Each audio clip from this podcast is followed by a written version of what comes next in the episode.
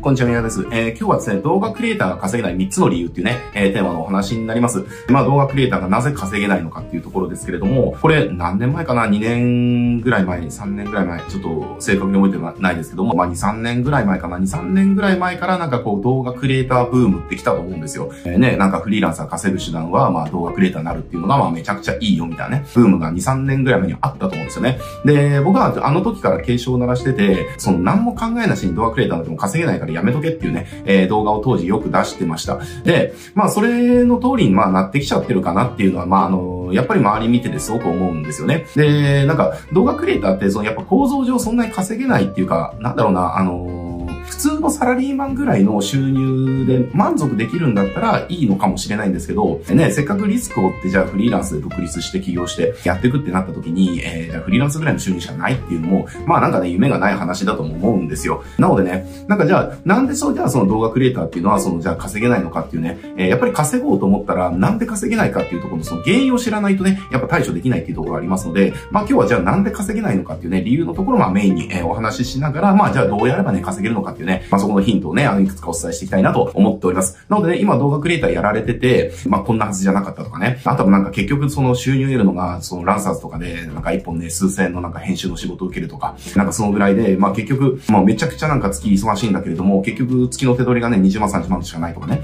えー、そういった方にはすごくね、大きなヒントになると思いますんでね、ぜひ最後まで、え見ていただければなと思います。じゃあまずなぜ稼げないのかっていうところですね。えー、これ大きく分けて3つの理由があります。で、1つ目はもうこれがもう決定的ですけれども、差別化できないですよね。動画クリエイターのやってることって、差別化がめちゃくちゃ難しいんですよ。ね、実際じゃあ動画作ります、動画編集しますってなった時に、えー、まあもちろんね、これスキルの差で差は出ますよ。あの、そのクオリティに差は出るけれども、じゃあそれをね、売る時にじゃあどう差別化できるのかっていう話なんですよ。まあできないっすよねっていう。例えばね、集客につながる動画作りますって、じゃあみんな言ってるじゃないですかっていう、えー、クオリティの高いね、動画作りますってみんな言ってますよねっていう話。だからこれ、買う側からしたら、これね、あの商品を販売する時に大事なことっていうのが、その知覚価値と本質的価値っていうのがあって、買った後に、あ、このクリエイターさんすごいいい動画作るなっていう、それ買った後に分かることなんですよね。えー、だけど買う前って分かんないじゃないですか。ね、買う前って分かんないですよ。で、だから買う前っていうのはその本質的、買った後に分かる本質的な価値ではなくて、買う前に分かる知覚価値で、え買うかどうかをお客さんは決める。これは動画クリエイターに関わらず全部のビジネスがそうなんですよね。えー、ってなってきた時に、じゃあ、あの、その近く価値のところで、えー、お客さんにその差別化のベネフィットっていうか、その売りのポイント、えー、いい動画作りますとか、えー、結果につながる動画作りますとかね、なんかこう思いを汲み取りますとか、なんかいろいろあると思いますけれども、結局それって動画クリエイター全員が言ってるから、買う側からしたら何が違うんですかってわかんないです、全く。全くわかんないですよね。だからこの差別化できないっていうところが、やっぱりすごく動画クリエイターが案件取るのに、えー、難しくなっちゃってるポイントだったりするんですよ。で、じゃあこれでね、じゃあなんか何かのツールを使って作りますとか言っても別にお客さん側って別に何のツール使ってもらったって構わないわけですよね。その出来上がる動画の品質が良ければ。えだからそういったところの差別化にならないし、っていうところで。で、あとはね、実績とかね、作った動画とかポートフォリオとか見てっても、まあある程度一定のレベルがある方の動画って別にみんないい動画作るから、別に誰頼んでもいい動画できるよねっていう風になっちゃうわけですよねっていう話。えー、だからこういった差別化できないっていうところは一つ大きな、あのー原因を生み出しちゃってるっていうところ。で、じゃあ二つ目何か。えー、二つ目はこうツールに置き換わってるっていうのがありますね。えー、やっぱりいろんな、動画っていろんな用途があるじゃないですか。集客用の動画もあれば、教育用の動画もあれば、えー、ね、マニュアル用の動画もあればとか、PR 用の動画あるだとか、研修用の動画あるだとか、まあいろいろありますよね、動画って。えー、用途がね。えー、だけれども、その、いろんなところでやっぱりそのツールが代替し始めてるっていうところはあると思うんですよ。じゃあ、例えば、ね、短い、じゃあ、何、ね、15秒とか30秒ぐらいのコマーシャルの動画であれば、えー、ね、もうそれ、もう、ど素人でもツール使って、えー、そこそこのものっていうのが作れるツールっていうのはまあたくさんあるし、例えばマニュアル動画なんかもそうですよね。マニュアル動画なんかも、あの、ツール使って簡単にできるっていうね、ツールもどんどん出てくる。えー、ってなってきた時に、じゃあ、ツールであればね、その毎月何千円とかでね、何千とか何万円とかで済むものを、じゃあ何十万かけて一本みたいなね、発注をじゃあ頼む側がするかって言ったら、まあしないですよっていう話。だからこれも、あの、ホームページ制作とかと同じ、全く同じ道を辿ってますよね。えー、ね、ホームページ制作って、あの、もう、要はウェブっていうものが出始めて、ホームページっていうのはその、出始めた時って、みんな作り方も何もわかんないから、ホームページ制作なんかも超儲かったわけですよ。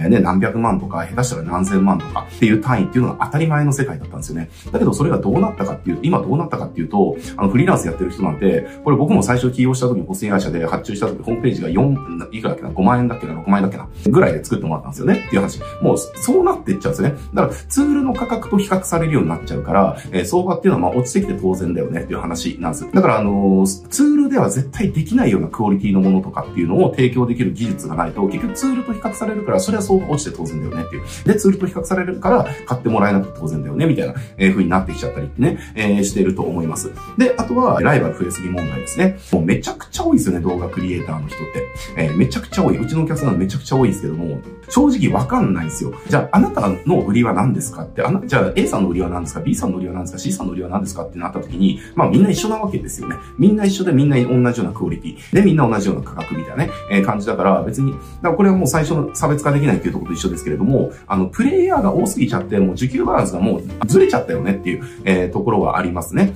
まあ一般レベルのクリエイターであればね。まあそれこそ本当になんかあの、めちゃくちゃその、なんだろうな、素人が絶対作れないようなクオリティの動画を作れる人っていうのは、その、それがポジションっていうか優位性になってたりしますんで、まあ差別、それが差別化できるからね、受注できるとかっていうところがありますけれども、でも一般レベルのクリエイターであれば、もう差別化はほぼできないっていう風になってきてるんでね、もうなかなかやっぱりそのライバルが多すぎちゃって、比較検討された時に選ばれないっていうね、えー、まあ残念な出来事が起きてるみたいな感じですよね。で、ライバルが増えすぎるとどういうことが起きるかっていうと、これが本当ね、負のスパイラルで、必ず二極化するんですよ。どんなマーケットも。どんなマーケットも、プレイヤーが増えすぎると、えー、めちゃくちゃ高単価で取れる、えー、一部の人と、どんなに頑張っても高単価で取れない、全然稼げない、えー、その他大勢って絶対二極化するんですよね。で、動画クリエイターももう二極化してるかなっていうふうに思います。で、これなんでかっていうと、えー、やっぱり差別化できない人たちっていうのが売るために何するかっていうと、価格を下げるんですよ。価格を下げることでしか差別化ができないから、価格下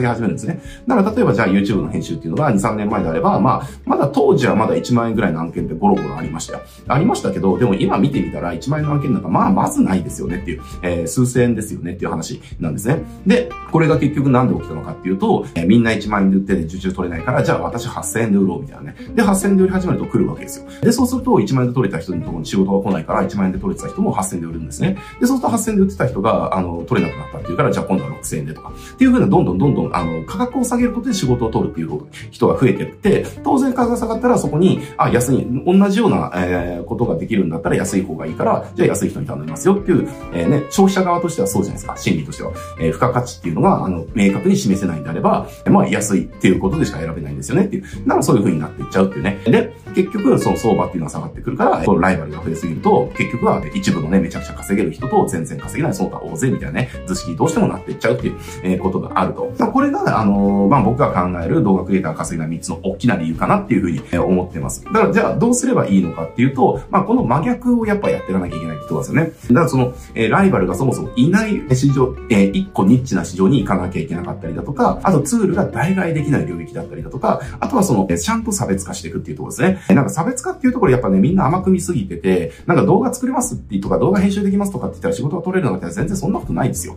えー、そんなことなくて、やっぱり他とどう違うのかってね、私が選ばれる理由、差別化ってやっぱり選ばれる理由になってきますから、選ばれる理由がなければ当然選ばれなくて当然っていうね、えー、ことが起きます。なのでね、えっ、ー、と、その辺の、えー、要はあなたが差別化できる要素っていうのは何なのか、えー、とか、ツールが代替できない領域のことは何なのかとかね。で、あとはそのプレイヤーが、そうだ、大勢のプレイヤーがいない、一個ニッチなその動画っていうマーケットはどこなのかっていうね、えー、ここに、えー、動画クリエイターがやっぱね、稼げるマーケットが広がってるっていうのかな、えー、富の源泉が眠ってるので、えー、これね、ぜひね、考えていってもらいたいなというふうに思います。えー、まあちょっとね、今日はあの、稼げない理由っていうところでお伝えさせていただいて、まあちょっとね、えー、長すぎちゃうので今日はこれで終わりますけれども、えー、え明日ですね、明日の、じゃあこれ具体的にじゃあ何をやっていけばいいのかっていうとこね、具体的にちょっとね、お伝えする動画公開したいなというふうに思いますので、まあ今日の動画見てみて、まあ確かにそうだなって思ってね、じゃあどうすればいいんだろうって具体的に知りたいよっていう方は、ぜひね、明日の動画もね、えー、続けて見てみてください。きっとね、あの、明日お伝えすることやっていただければ、まあその他大勢の稼げないクリエイターから、えー、頭一つ二つ三つ四つ五つ、10個ぐらい抜け出せるんじゃないかなって思いますね。えー、だ月30万とかぐらいしか稼げない動画クリエイターが、桁を1個増やせるっていう、